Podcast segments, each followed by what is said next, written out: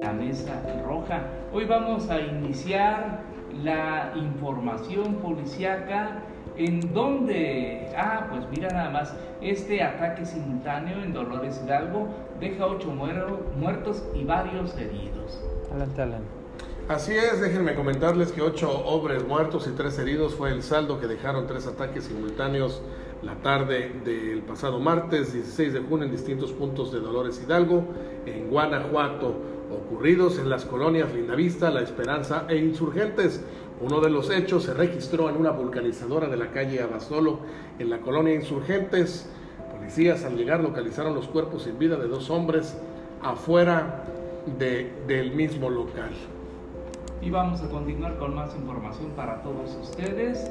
Ahora eh, ejecutan a una niña de 5 años en Monterrey su madre quedó herida. Así es, el reporte de disparos de arma de fuego en un predio irregular en la zona norte de Monterrey dejó como saldo una mujer herida y una niña de 5 años de edad sin vida. Estos hechos se reportaron a las 6.20 en un predio ocupado por posesionarios en la Avenida de los Profesionistas en la colonia Tierra y Libertad, aunque fue llevada a un hospital. Esta niña de 5 años perdió la vida a consecuencia de las heridas que recibió tras el ataque a balazos. Cambiamos de panorama para ir hasta Álamo. Ahí localizan ejecutado a un menor que había desaparecido previamente.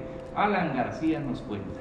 Familiares del menor reconocieron a Said Martínez, vecino de la colonia Gavino González de esa localidad, quien vestía camisa color blanco con manchas grises, bermuda color naranja y tenis de color azul presentó al menos dos impactos de arma de fuego. El cadáver estaba boca abajo y presentaba heridas por arma de fuego, así como visibles huellas de violencia. Mientras tanto, y pasando a la siguiente información, localizan a otro hombre ejecutado allá en Papantla. Así es, cuando transitaba varios vecinos se percataron de la presencia de una persona semidesnuda con claros signos de violencia dentro de un terreno sembrado de limones en la comunidad La Lagunilla. Presentaba varias heridas por arma blanca a la altura del abdomen, así como varios golpes en la cabeza. Además estaba amordazado y con esposas en los antebrazos y vamos hasta la colonia El Mirador de Martínez de la Torre, allá arrojan un cadáver. Con signos de violencia fue encontrado esta mañana el cadáver de un hombre entre la maleza dentro de una parcela ubicada a un costado de la calle Camilo VI en la colonia El Mirador. Hasta el momento se desconoce la identidad de la persona, serán las autoridades ministeriales quienes investiguen el caso. El cuerpo fue llevado al servicio de medicina forense, pues presenta signos de violencia.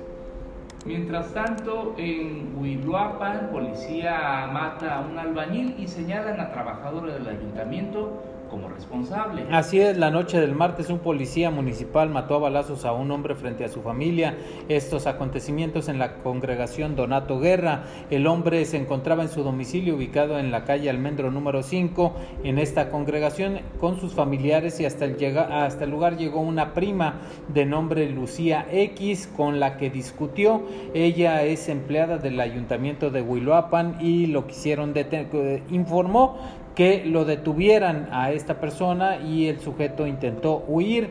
Un elemento de los que llegó sacó su arma de cargo y le disparó en varias ocasiones y lamentablemente pues esta ejecución fue atestiguada por las tres hijas y la esposa de este albañil. El día de ayer les platicamos de José Antonio, el niño que allá en Acayucan se dedica a hacer mandados y que fue violado y asesinado. Por lo tanto, ejecutaron al presunto asesino de José Antonio ahí en Acayucan. Así es, esa noche, la noche del pasado martes, fue ejecutado un hombre en un ataque por arma de fuego en la calle 20 de noviembre, esquina Morelos, en el barrio La Palma, a escasos metros donde fue hallado muerto el pequeño José Antonio en esa ciudad. Los primeros reportes indican que el finado, identificado como Gustavo N., estuvo en prisión y vecinos lo señalan como, como el presunto violador y asesino del pequeño José Antonio, quien fue encontrado esa tarde en un lote baldío sin vida. Vamos es todo, todo. Continuar, ya no, ya. se acabaron las policíacas de la Mesa Roja, el podcast